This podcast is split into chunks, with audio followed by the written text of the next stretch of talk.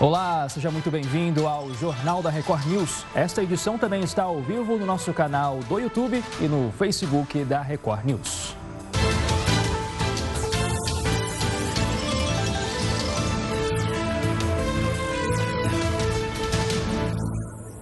O ministro do Supremo Tribunal Federal, Celso de Mello, liberou o vídeo da reunião ministerial do dia 22 de abril com o presidente Jair Bolsonaro. O conteúdo está sendo avaliado no inquérito que investiga uma suposta interferência de Bolsonaro na Polícia Federal. Agora há pouco, o presidente se pronunciou sobre a quebra do sigilo. Para nós, estava, repito, classificado como secreto. Quem suspendeu o sigilo de vídeo foi o senhor Celso de Mello. Então a responsabilidade de tudo naquele vídeo que não tem a ver, obviamente, com o inquérito, é do senhor ministro do Supremo Tribunal Federal, Celso de Mello. Nenhum ministro meu tem responsabilidade do que foi falado ali, que foi uma reunião reservada de ministros. Não foi uma reunião aberta. E essa sempre foi a nossa prática. Qual parte do vídeo contenha a mínima comprovação que houve interferência minha na superintendência do Rio ou de qualquer outro estado ou na diretoria geral da Polícia Federal. Zero. Não tem nada. Isso é um tiro na água. Um, sequer um tiro de festim. Foi um traque.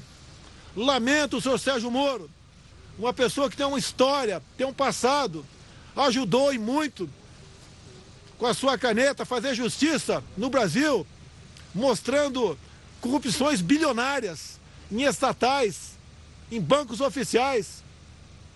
Tem um fim melancólico desse. Eles têm autonomia, mas não têm soberania. O presidente sou eu. Agora me desculpe, senhor ministro Celso Mello. O senhor me desculpe retira seu pedido. Que meu telefone não será entregue. Me desculpe, senhores ministros do Supremo Tribunal Federal, mas o que parece que o Celso Melo quer é que fique cozinhando agora lá a entrega do meu telefone. Ninguém vai pegar meu telefone.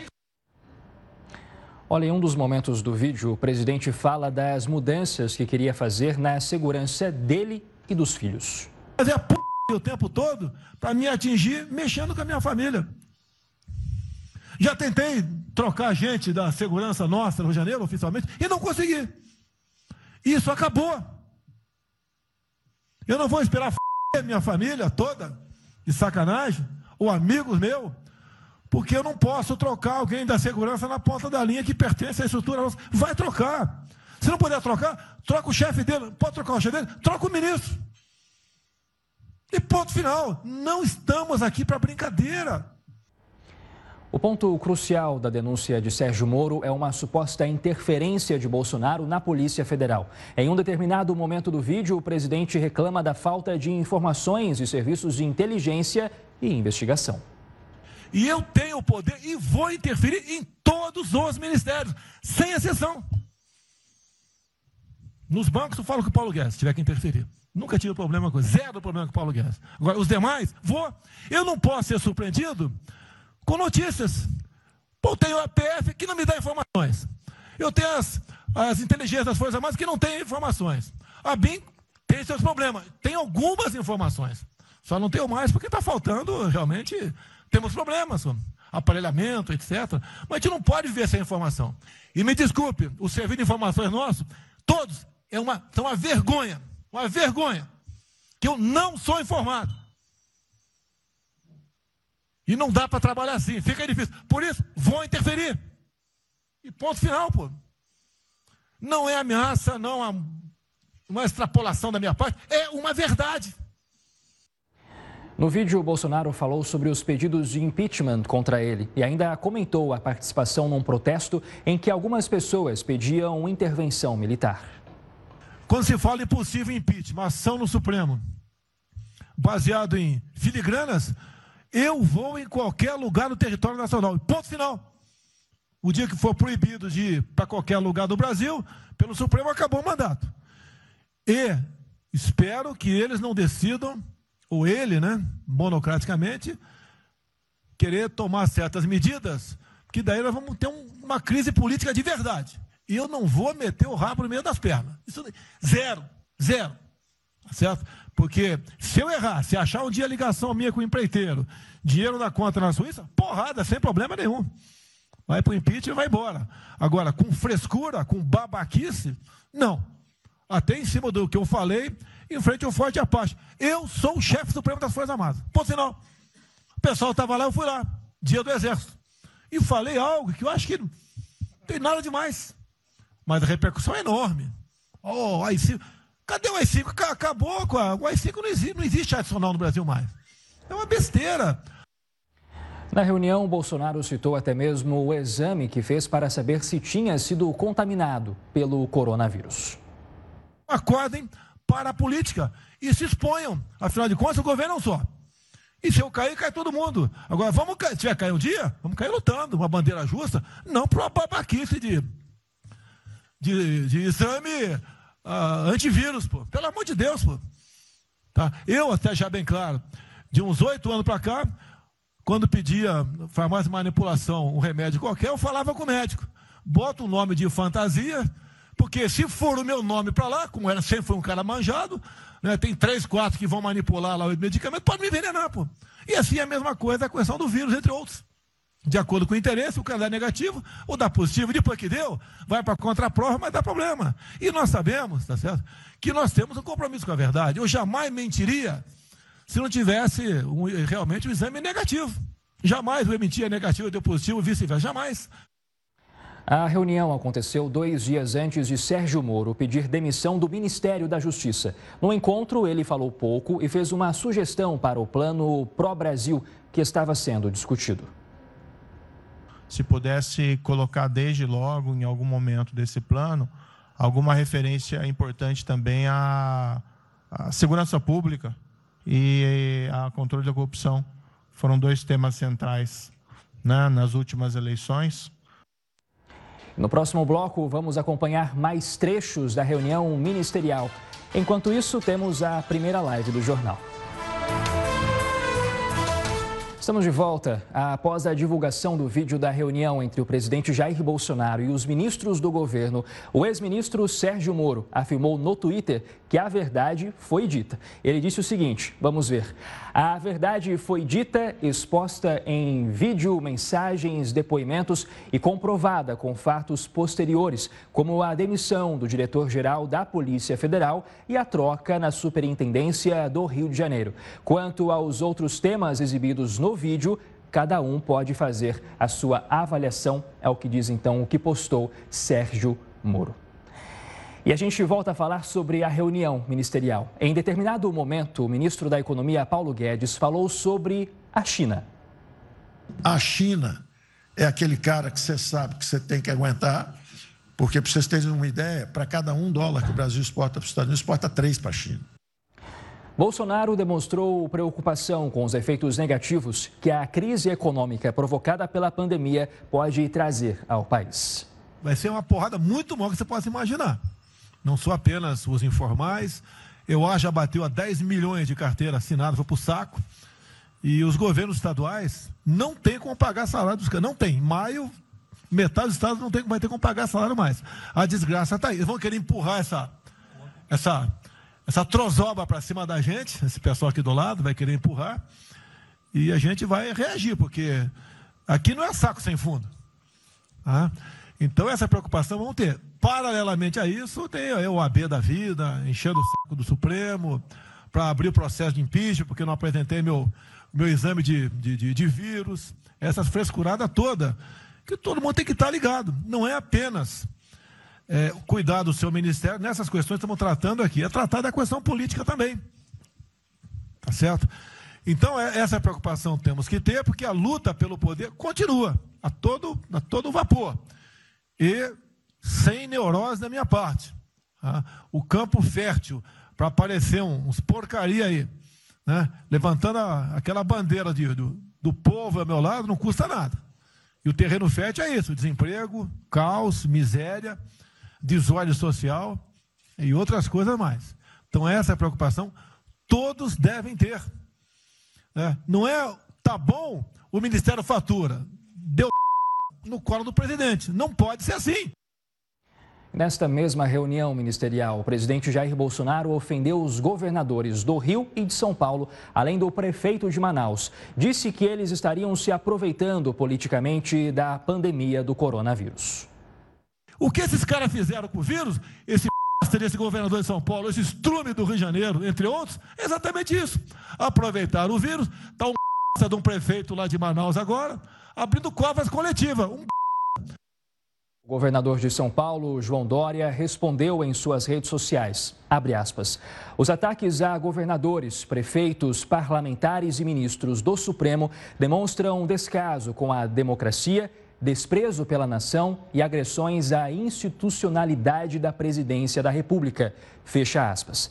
Já o governador do Rio, Wilson Witzel, disse que a falta de respeito de Bolsonaro pelos poderes atinge a honra de todos em nota, o prefeito de Manaus, Arthur Virgílio Neto, disse que os insultos são um verdadeiro striptease moral, feito por quem não tem condição de governar o Brasil. O ministro da Educação, Abraham Ventraub, atacou o Supremo Tribunal Federal. Eu, por mim, botava esses vagabundos todos na cadeia, começando no STF.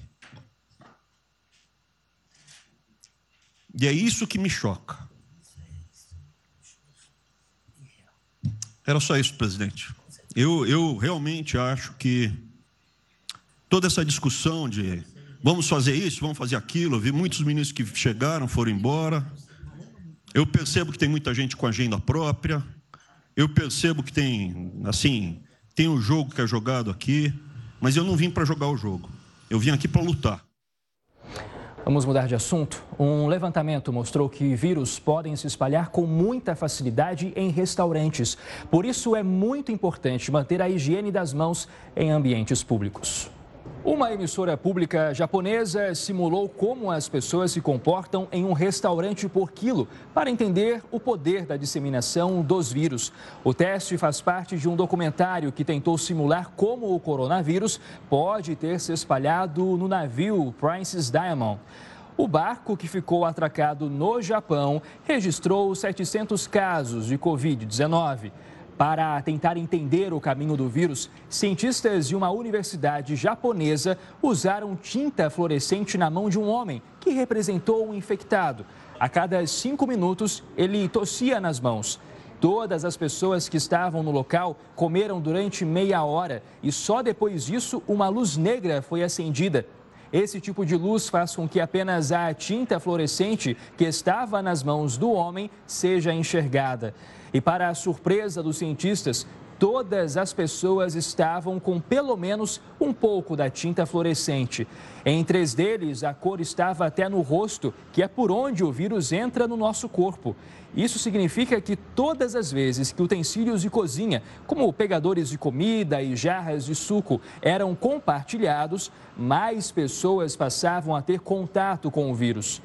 O experimento também mostrou o que aconteceria se os funcionários com as mãos limpas servissem os clientes que também deveriam manter a higiene. O resultado foi que o número de contaminação foi muito menor dessa forma. Ficou claro que lavar as mãos, usar álcool gel e também evitar o compartilhamento de objetos podem salvar vidas.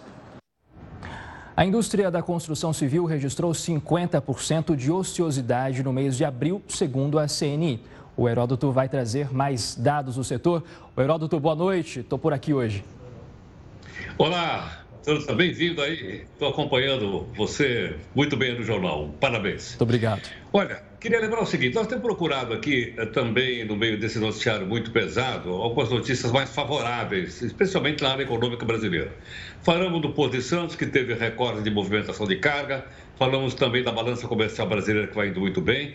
E também da exportação do agronegócio. Mas, infelizmente, a moeda tem dois lados. E o nosso lado hoje não é bom.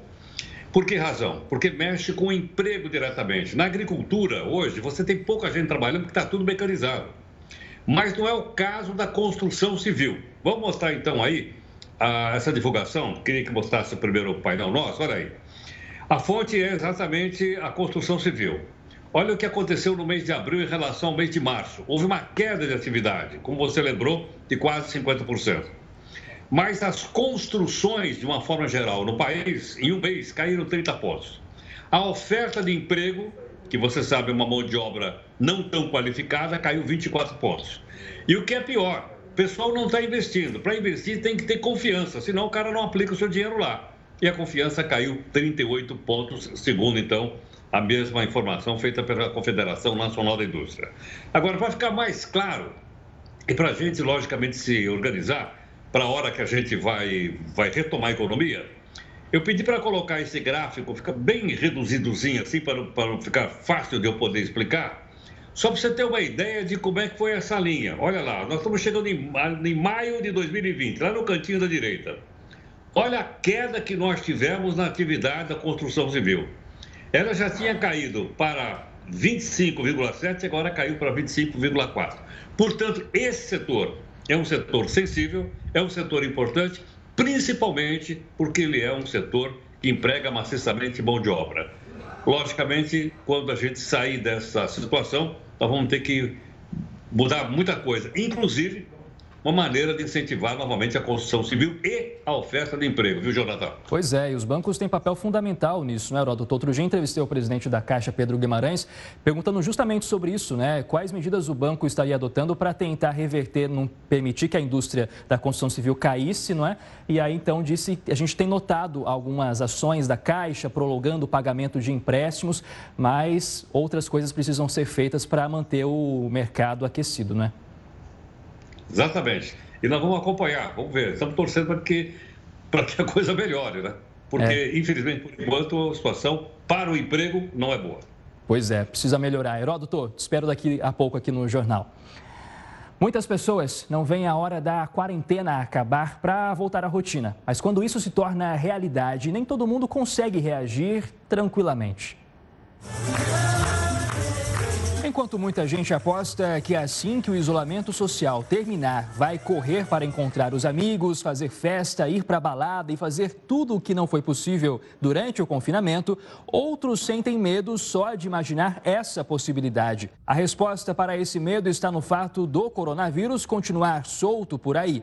Os países saem do isolamento antes de encontrarem um antídoto para combater o vírus. Até agora, não se tem nenhum indício de quando a vacina vai poder ser usada. Na Europa, por exemplo, a população já encontrou um nome para esse medo: é a ansiedade pós-lockdown. Entre os sintomas estão o medo de sair de casa e ser contaminado e o medo do futuro incerto. Um estudo feito pelo Instituto de Pesquisa Ipsos Mori descobriu que na Europa, dois terços dos britânicos disseram se sentir desconfortáveis ao usar o transporte público e a realizar atividades que antes faziam parte da rotina, como ir a um restaurante, por exemplo. E quando vão a lugares como esses, preferem aqueles que adotaram medidas de distanciamento. A pesquisa também identificou que metade dos britânicos sente receio de mandar os filhos de volta para a escola.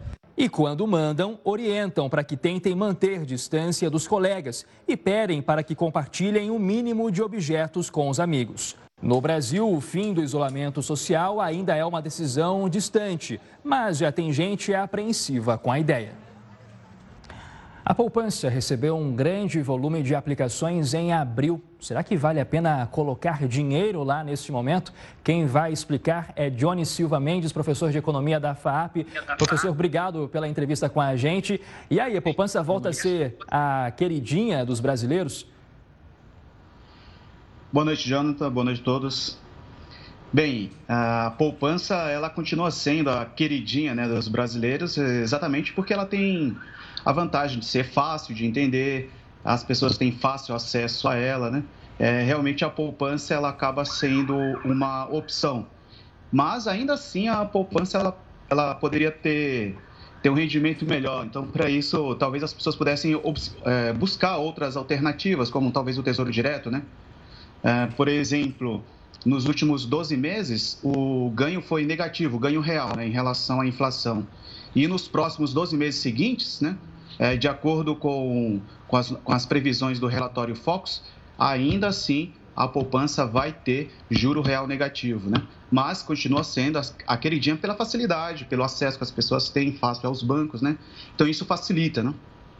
Agora, lembrando que a poupança é uma das mais conservadoras quando a gente fala em modelos de rendimento de aplicações, não é, Johnny?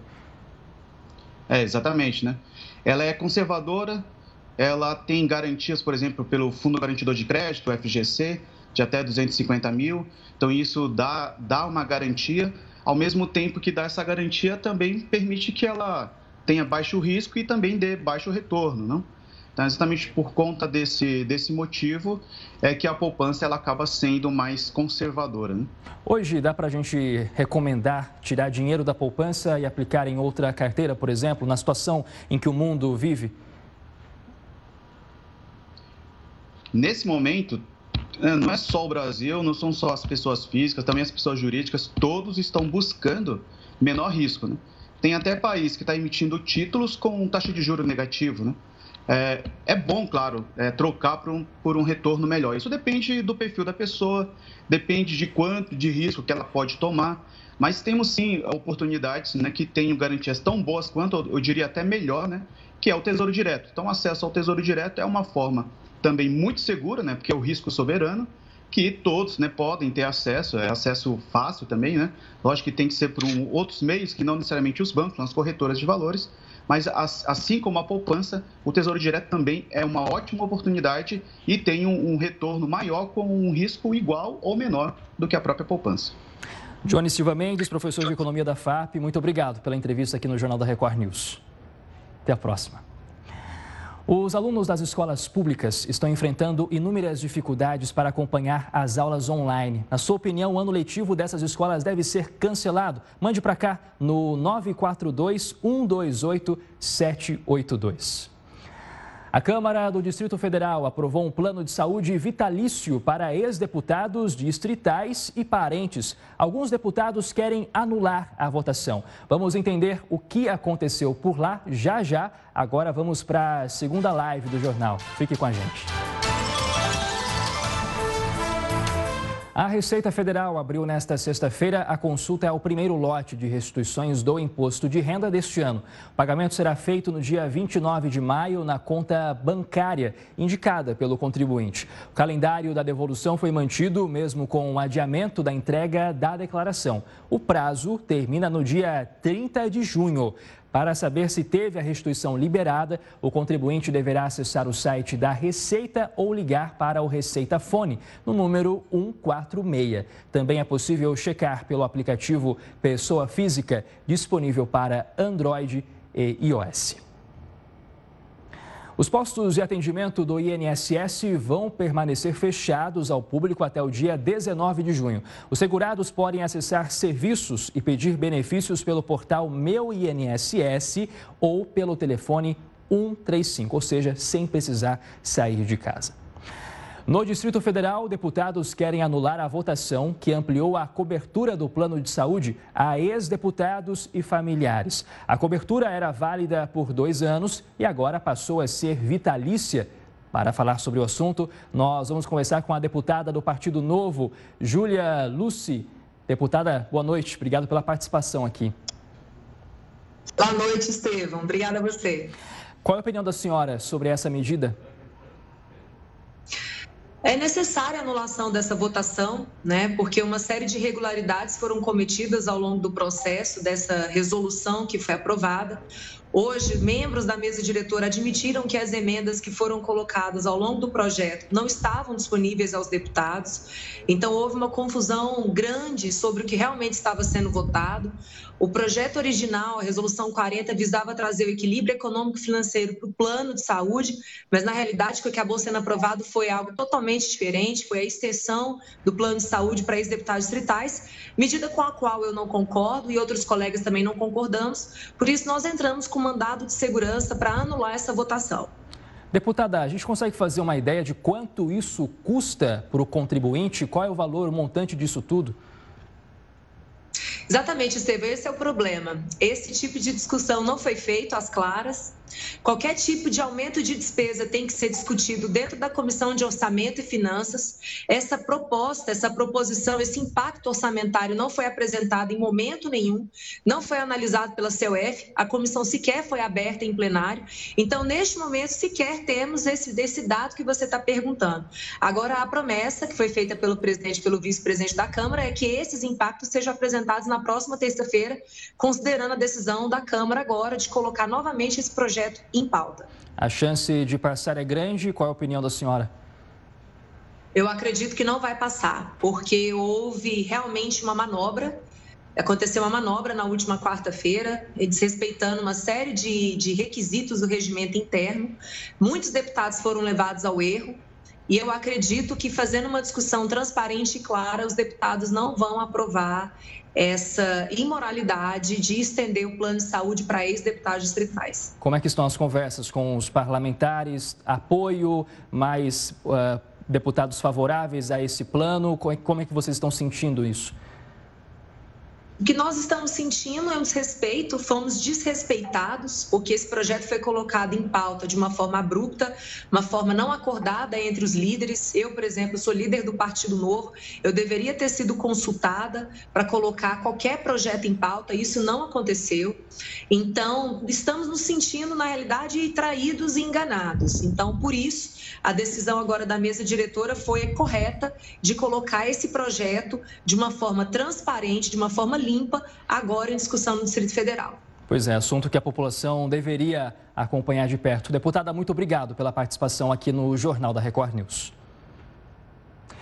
Olha, essa entrevista com a deputada daqui a pouco vai estar no nosso canal no YouTube. É youtube.com.br recordnews ou você pode chegar lá bem mais fácil, viu? É só acessar a câmera do seu celular apontar para esse QR Code que aparece aí na sua tela. Chegando no nosso canal, faz o seguinte, aproveite para se inscrever, ativar as notificações, assim você fica bem informado sobre todos os conteúdos novos que forem postados no nosso canal. Temos já o Heródoto para comentar sobre um outro assunto temos. O, vamos chamar então o Heródoto para. Uh, seguinte, gente. O... Daqui a pouco a gente fala com o Heródoto, o Heródoto está se conectando com a gente para falar sobre um outro assunto, mas agora a notícia é a seguinte: um novo estudo publicado pela revista científica The Lancet revela que o uso da cloroquina e da hidroxicloroquina no combate ao coronavírus aumenta o risco de morte. A pesquisa foi feita em todo o mundo com 96 mil pacientes graves em quase 700 hospitais. Parte deles usou um dos medicamentos, a outra parte, uma combinação das drogas com antibióticos. As pessoas que receberam os tratamentos apresentaram maior risco de morte em comparação com as que não tomaram esses remédios. O estudo mostrou ainda uma maior propensão de arritmia cardíaca nos pacientes medicados com cloroquina e hidroxicloroquina. A Assembleia Legislativa de São Paulo aprovou o projeto de lei que autoriza a antecipação do feriado da Revolução Constitucionalista de 9 de julho para a próxima segunda-feira em todo o estado. O objetivo da proposta é aumentar o isolamento social para conter o avanço do coronavírus. As estações de metrô e da CPTM vão fechar uma hora mais cedo aos sábados. Amanhã será o primeiro dia em que as estações vão encerrar os trabalhos à meia-noite. Nos outros dias da semana, o sistema vai operar normalmente. E pelo segundo dia seguido, a entrega de alimentos em uma comunidade do Rio de Janeiro foi interrompida por um tiroteio e mais um jovem foi morto. Testemunhas contam que policiais já entraram no morro atirando. É mais uma família despedaçada. Rodrigo Cerqueira tinha 19 anos e foi baleado no Morro da Providência, na região central do Rio. Um grupo de voluntários se reunia para distribuir alimentos para famílias de alunos de uma escola estadual. Foi durante essa ação que houve o disparo. Era a quarta semana que as cestas básicas eram distribuídas na porta da escola. Rodrigo estudava aqui pela parte da tarde e trabalhava pela manhã vendendo picolé na rua. O professor dele, que participava da ação solidária, viu o momento em que os policiais chegaram. Saem da viatura homens com tocas pretas, aquela toca ninja, e com fuzis apontados. Rápido, aquela operação de guerra, né? A gente já pensou, caramba, agora vai acontecer alguma coisa. Todo mundo foi e a gente parou e a gente ouviu o disparo. Os moradores gravaram o momento em que os policiais militares levaram o rapaz para o hospital. Gente, não, eles vão acabar de matar ele! Até spray de pimenta foi usado contra a população. A polícia diz que os PMs foram recebidos com tiros e por isso revidaram. Durante a operação foram apreendidas armas e drogas. A Polícia Civil abriu inquérito para investigar mais uma morte dentro de comunidade. Não basta você ter que sobreviver ao coronavírus, tem que sobreviver também ao próprio Estado armado que vai lá fazer operações como essas. Com a pandemia, ficou a dúvida: o que devem acontecer com as eleições municipais? Senadores propuseram um adiamento para 2022. Nós vamos conversar com um especialista no próximo bloco. Agora vamos para a última live do jornal. Fique com a gente. Estamos de volta, muito boa noite para você. Nós vamos chamar o Heródoto para mais uma conversa. Heródoto, qual é a sua opinião sobre esse plano de saúde vitalício que nós conversamos agora há pouco com a deputada? Olha, Jonathan, é, como você mostrou muito bem, eu acho que qualquer cidadão, qualquer pessoa que pague imposto, ela tem uma opinião formada depois da entrevista. As pessoas estão, logicamente, apoiam, as pessoas não gostam. Portanto, cada um de nós tem condições de comentar. Mas apenas queria acrescentar mais uma informação para ajudar as pessoas a decidirem formar sua própria opinião, como a gente faz sempre aqui. Qual é? Na reunião de ontem do presidente Bolsonaro com os governadores de estado, foi acertado o seguinte: eles receberiam 60 bilhões de reais do governo federal, porque alguns estados da Federação Brasileira não conseguiriam pagar os salários do mês de junho e julho não tem grana.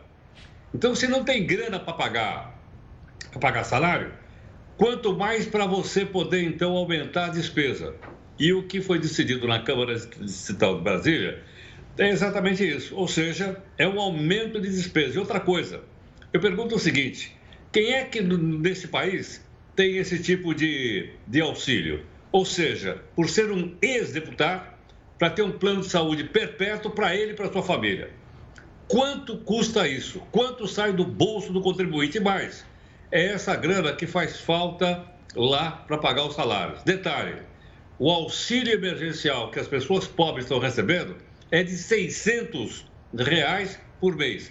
Provavelmente, Jonathan, 600 reais não pagaria um único plano de saúde dos deputados aí do Distrito Federal. Eu acho que depois disso, cada um de nós pode expressar a sua opinião livremente e democraticamente, como nós fazemos sempre. Pois é, Heródoto, com 600 reais você não paga muitas consultas médicas por aí, imagina um plano de saúde. Daqui a pouco a gente volta Exatamente. a se falar.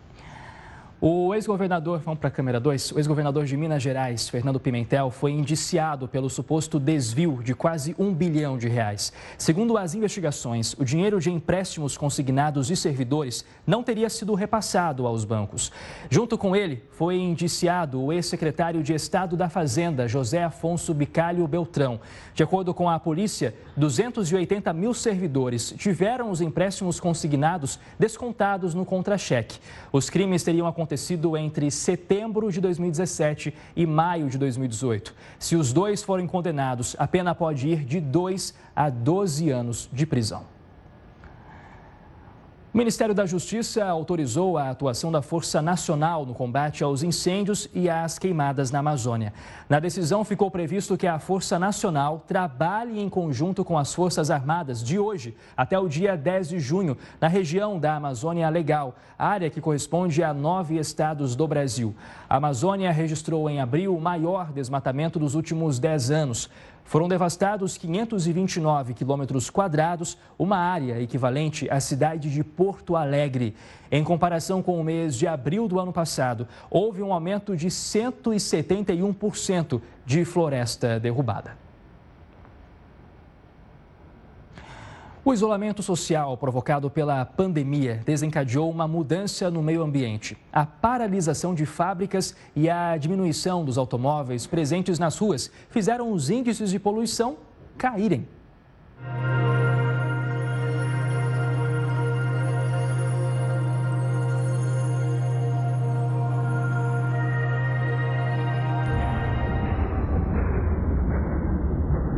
Por todo o planeta, o isolamento social e a desaceleração da economia têm provocado mudanças no meio ambiente.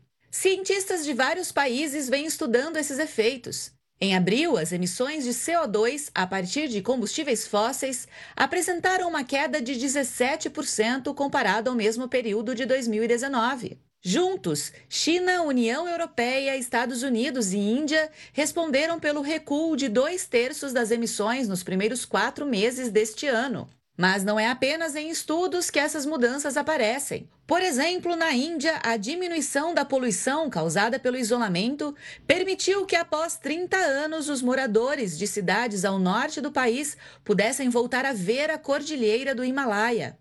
Centenas de moradores registraram essa bela paisagem e postaram nas redes sociais. Na China, a diminuição da poluição pôde ser vista até do espaço. A NASA disponibilizou imagens do seu satélite de monitoramento de poluição em conjunto à Agência Espacial Europeia. As imagens apontaram reduções significativas no índice de dióxido de nitrogênio, gás emitido por veículos, usinas e indústrias, do mês de janeiro para fevereiro. Na Itália, um dos países que mais sofreu com a pandemia, a cidade de Veneza também sentiu reflexos positivos no meio ambiente. As águas dos canais ficaram mais claras e nítidas e os moradores relataram a aparição de peixes. A própria prefeitura anunciou que a qualidade do ar na cidade apresentou uma melhora significativa. Mas os especialistas afirmam que essa melhora deve ser passageira. O retorno da economia fará os índices subirem novamente. Para tornar essas mudanças duradouras, seriam necessárias iniciativas que estimulassem os países a cumprirem as metas climáticas. Uma proposta assinada por 27 senadores pede a ampliação dos mandatos dos atuais prefeitos. Dessa forma, as eleições para presidente, governadores, prefeitos, senadores, deputados e vereadores aconteceriam juntas em 2022. Para entender se essa mudança seria possível, eu converso agora com o cientista político Rafael Cortes. Rafael, boa noite, obrigado por essa entrevista. Boa noite, Jonathan e todos os ouvintes da, da Record News. Legal. Rafael, o seguinte, vamos ou não vamos ter eleições em 2020? Qual é a sua opinião sobre esse assunto? Me parece que o cenário mais provável é a realização das eleições ainda em 2020, né? só que não no calendário original. Né? Tem várias propostas de como fazer a adaptação do calendário em meio à crise decorrente da pandemia.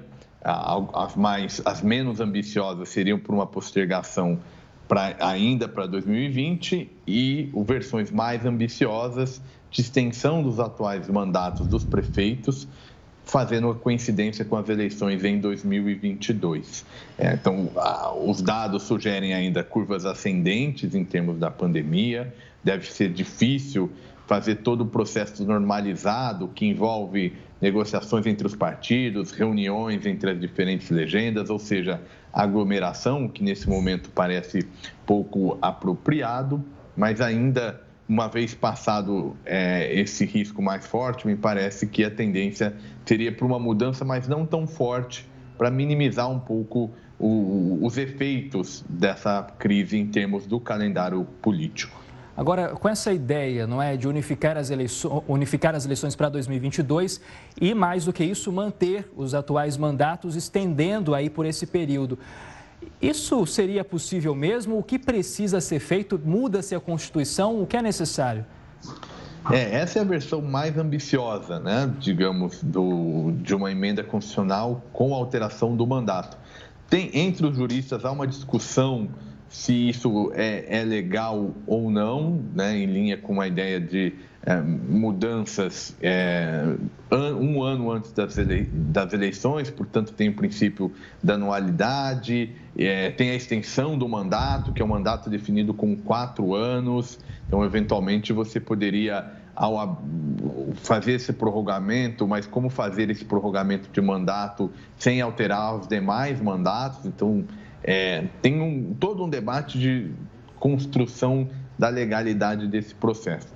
É, afora essa, esse, essa discussão, tem o, o, qual seria o ideal, né, do ponto de vista democrático, da normalização do processo eleitoral. Então, não é uma questão trivial, como mexe com regra eleitoral, os partidos também são auto-interessados, então é preciso agora muita cautela e muito debate para se tomar uma decisão com menor efeito negativo do ponto de vista do jogo democrático. E esse debate ele acontece nos municípios ou numa instância aí um pouco superior?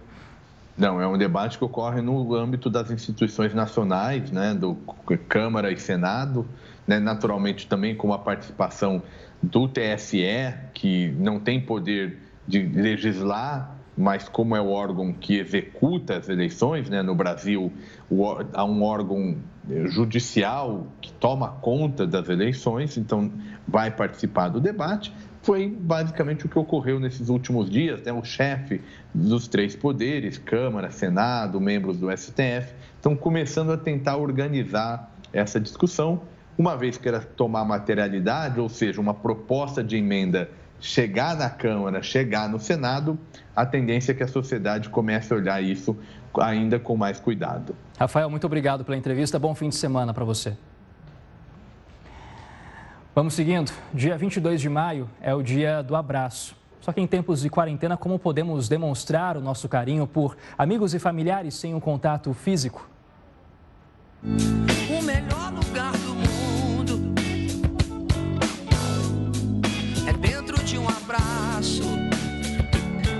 como negar que esse gesto carregado de sentimentos é uma das principais saudades dos brasileiros neste período de quarentena. Para um povo tão caloroso, ficar sem dar um abraço tem sido um desafio para muitas pessoas. A explicação para essa falta é que esse contato físico faz o corpo liberar substâncias que acalmam e tranquilizam. Uma delas é a ocitocina, conhecida também como hormônio do amor e da felicidade. Outra substância que pode ser liberada depois de um abraço bem dado é a endorfina, que é o hormônio do prazer e contribui para o bem-estar. Mas este ano, por causa da quarentena, o Dia do Abraço ganhou outro significado. Alguns reinventaram a forma de demonstrar o afeto, como a cortina do abraço, feita pelo médico José de Moura Campos para abraçar os netos. E meu pai e minha mãe criaram a cortina do abraço. Com um saco plástico, eles fizeram os braços do, do, do possibilitando então esse abraço, né? E foi possível então a gente se abraçar e matar a saudade, ter esse contato que estava nos fazendo tanta falta. Então foi um momento muito emocionante para os meus filhos, para os meus pais. Para os que estão distantes das pessoas queridas, mas querem garantir um abraço quando a quarentena acabar, tem até Vale Abraço. Outra alternativa é trocar o gesto de abraçar por palavras e mensagens de carinho. Escrever para lembrar o quanto amigos e familiares são especiais. Ou aproveitar a tecnologia com as lives e videochamadas para mandar aquele abraço. Ei, hoje eu mando um abraço. O Jornal da Record News fica por aqui. Foi uma honra estar com você essa noite. Acompanhe agora o programa Coronavírus Plantão com o apresentador Eduardo Ribeiro. Boa noite. Bom fim de semana.